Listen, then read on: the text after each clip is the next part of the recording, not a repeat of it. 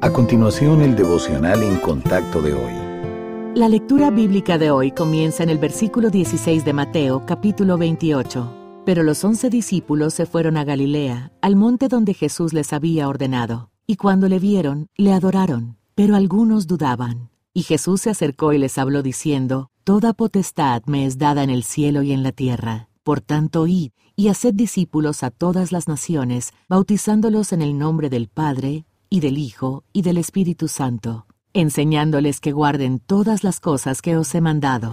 Y he aquí yo estoy con vosotros todos los días, hasta el fin del mundo.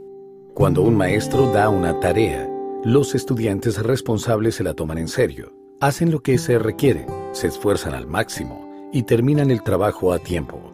Antes de ascender al cielo, Cristo nos dio un mandamiento, una tarea en realidad, pero muchos cristianos no se toman en serio la tarea. Cristo dijo a sus seguidores que compartieran la buena noticia sobre la salvación y que hicieran discípulos a todas las naciones, enseñándoles a obedecer sus mandamientos. Algunos creyentes se dedican a esta labor, pero otros están demasiado ocupados o son demasiado tímidos para comprometerse de esta manera. El alcance de esta tarea es mundial, a todas las naciones. Pero eso no significa que todos deban trasladarse a otro país. Algunos creyentes son llamados por Dios para ir lejos de casa, pero otros son llamados a ministrar justo donde se encuentran. El campo misionero está a nuestro alrededor, en nuestros hogares, lugares de trabajo, escuelas y vecindarios.